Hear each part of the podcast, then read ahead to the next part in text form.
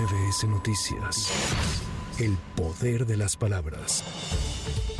La ex jefa de gobierno Claudia Sheinbaum confirmó que participará en la movilización convocada por el presidente López Obrador el próximo 1 de julio en el Zócalo con motivo del quinto aniversario de su triunfo electoral. En su visita a Tlaxcala, la científica dijo que acudirá en su calidad de ciudadana y pidió a quienes la apoyan en sus aspiraciones presidenciales evitar cualquier tipo de consigna en este evento.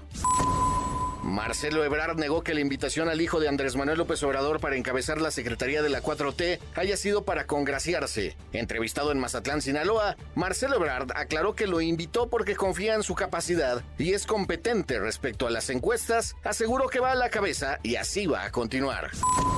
En el proceso interno en Morena y partidos aliados no hay piso parejo ni lo habrá, dijo Gerardo Fernández Doroña. El diputado con licencia criticó a Marcelo por usar el eufemismo del piso parejo para no hablar claro respecto a la campaña del aparato a favor de Sheinbaum que enfrentan el resto de los aspirantes a coordinadores de la defensa del proyecto de la transformación. Desde Tlaxcala, Fernández Doroña dijo que utilizará para gastos de su campaña recursos que capta a través de la comercialización de su videocharla en YouTube. Considera que no es ilegal porque él paga impuestos por esos ingresos tanto en México como en Estados Unidos.